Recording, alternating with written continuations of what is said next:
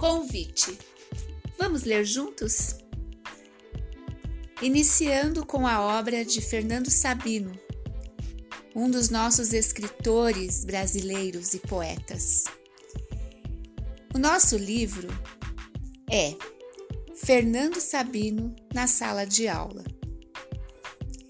Este livro ele foi é, organizado pensando no professor e no jovem aluno Juntos, eles aprendem e reaprendem a ver o mundo com um novo olhar, de espanto e de crítica, assim como o escritor propõe com os textos desta obra.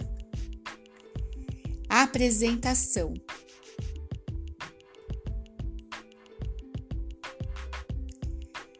A versatilidade de Fernando Sabino mostra-se não apenas em suas atividades de escritor, jornalista, cônsul Editor, cineasta, músico e pai, Sabino era múltiplo também nos temas abordados em seus textos.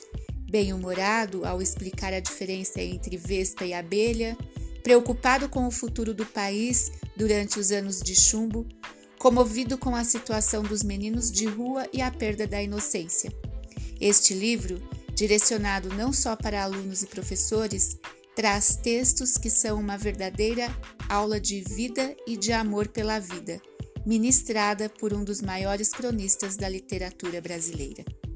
Eu sou Miriam Costa, professora na área da educação especial da Rede Pública do Estado de São Paulo, e faço este convite. Vamos ler juntos?